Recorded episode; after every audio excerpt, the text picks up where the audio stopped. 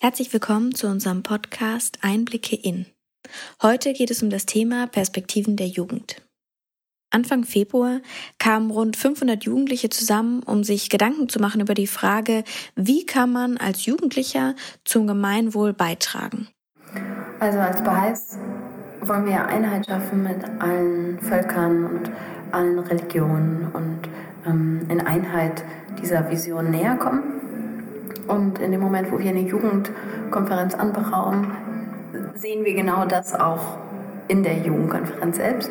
Und ich denke, da sind die Stärken, dass es jetzt nicht gegen eine Gruppe oder gegen einen, einen Missstand, sondern dass es für etwas und das ist gemeinsam mit und, ähm, und es stellt irgendwie andere Fragen. Wenn wir also von Gemeinwohl sprechen, dann geht es im Endeffekt ja darum, ein neues Miteinander aufzubauen. Dazu braucht es vermutlich eine gewisse Haltung und Einstellung, die Kooperation fördert. Wie kann also genau diese Haltung aussehen?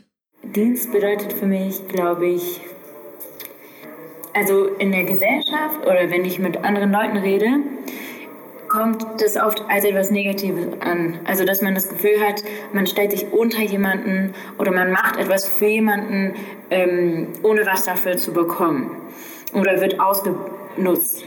Aber ähm, die, eine andere Bedeutung, die man vielleicht auch sehen könnte, ist, dass man aus Liebe zu anderen Menschen ähm, seine Zeit, Energie, vielleicht seine Ressourcen gibt, um etwas aufgibt für etwas Höheres und im Endeffekt etwas gibt, aber dafür so viel mehr auch bekommt. Also so verstehe ich das, glaube ich. Ja. Wir stellen fest, die Jugend will Verantwortung übernehmen. Es gibt einen Wunsch nach einem Einfluss, einem, einem Impact und den Wunsch nach Mitgestaltung und Mitbestimmung.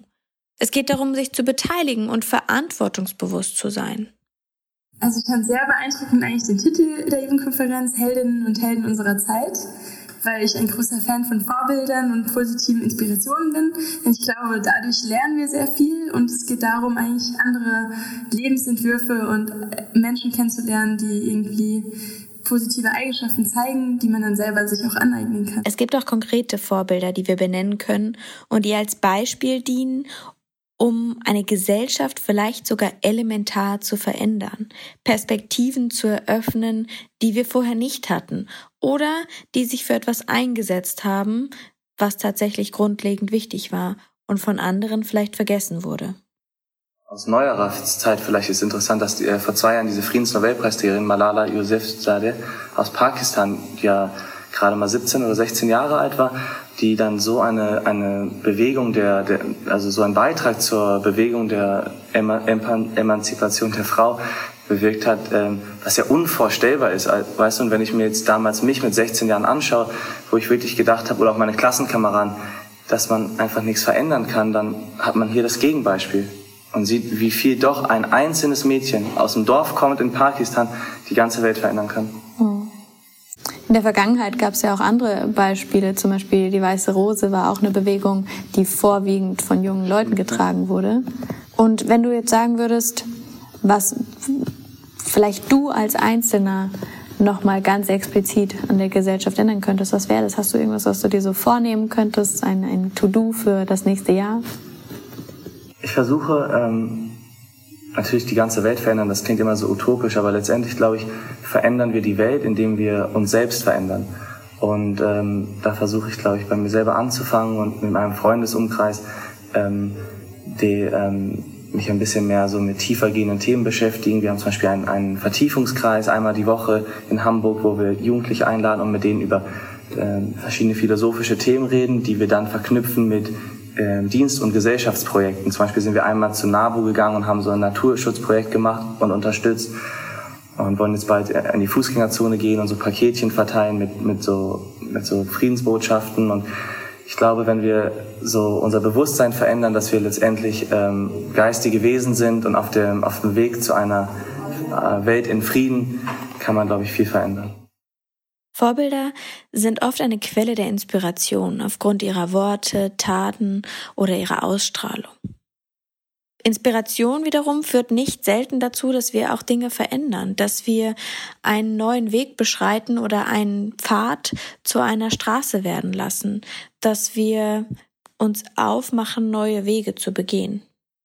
Also Inspiration kommt von dem Wort ähm, inspirare und das heißt so viel wie einhauchen. Und das finde ich auch voll spannend, weil es ist halt so interessant, wann ist man für etwas empfänglich und wann nimmt man etwas auf, was der andere ja schon in sich hat. Also jeder hat ja irgendwas Inspirierendes in sich, aber die Frage ist ja, ab wann etwas inspirierend wird, dadurch, dass man es selber aufnimmt in sich. Und das finde ich ganz schön, dass du irgendwann davon noch erzählt hast, dass es ja um die kleinen Dinge geht, um die kleinen Gewohnheiten, die man dann vielleicht übernimmt, die ganz viel Impact in den eigenen Leben hat, weil sie eben Teil deines Lebens werden. Du wurdest inspiriert. Mhm. Ja. Du hast auch gerade gesagt, dass das Schöne daran eigentlich ist, dass man etwas ähm, weitergibt und dass jeder Mensch dann dadurch, dass man ihm etwas einhaucht, etwas von einem selbst auch vielleicht mit sich trägt. Ne? Ja. Und wenn du jetzt hier bei der Jugendkonferenz äh, das so mal anschaust, was, was wäre etwas, ähm, von dem du glaubst, dass du vielleicht auch anderen Menschen einhauchen möchtest?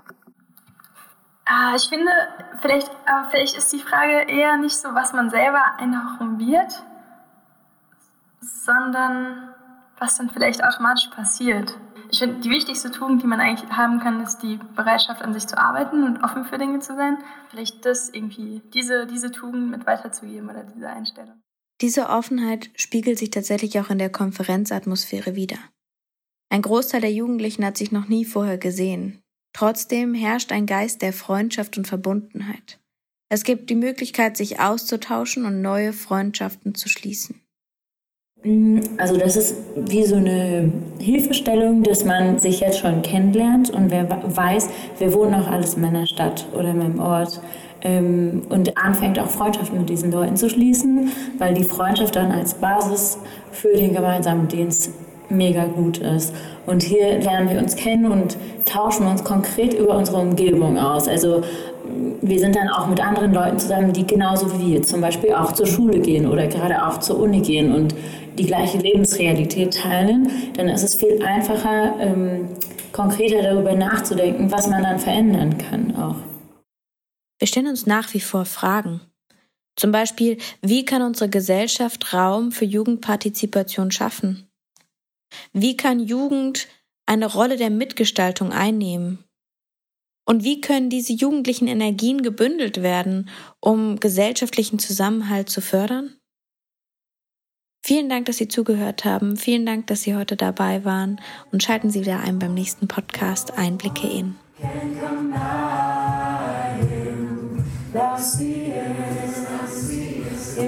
Yeah.